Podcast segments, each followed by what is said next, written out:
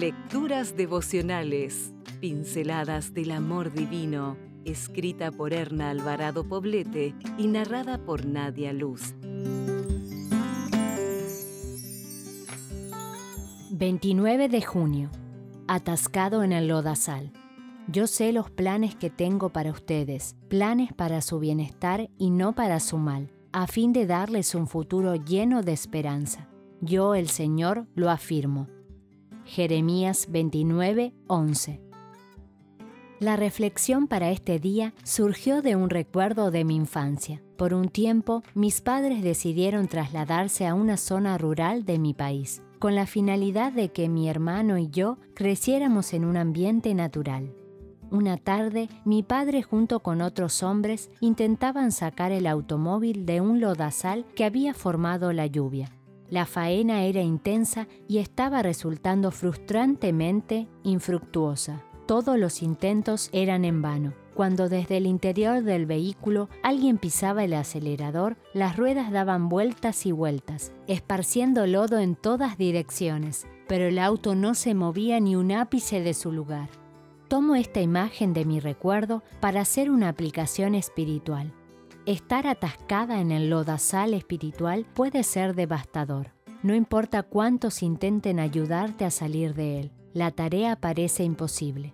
Los pecados no confesados, el sentimiento de culpa y los episodios traumáticos que marcan tu historia pueden hacer que te quedes atascada en el lodazal de la autocompasión, sintiéndote lejos de Dios e indigna de su perdón. Es en estas condiciones cuando se esparce enojo, amargura, rencor y resentimiento por todos lados. Lodo, lodo y más lodo.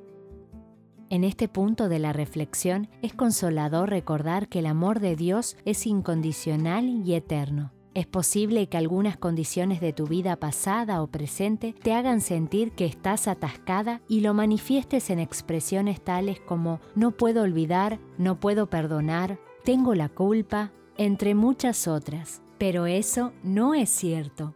No te creas todo lo que piensas. No se trata de olvidar, se trata de recordar sin que duela. Haz el trabajo sobre el dolor, no sobre el olvido. Puedes perdonar, puedes avanzar, da igual si la culpa fue tuya o ajena. Amiga, tú eres la única que puede hacer algo respecto a la realidad que te impide crecer y desarrollarte como persona y como hija de Dios. Se puede transformar una tragedia en un triunfo personal y la propia desgracia en un logro humano.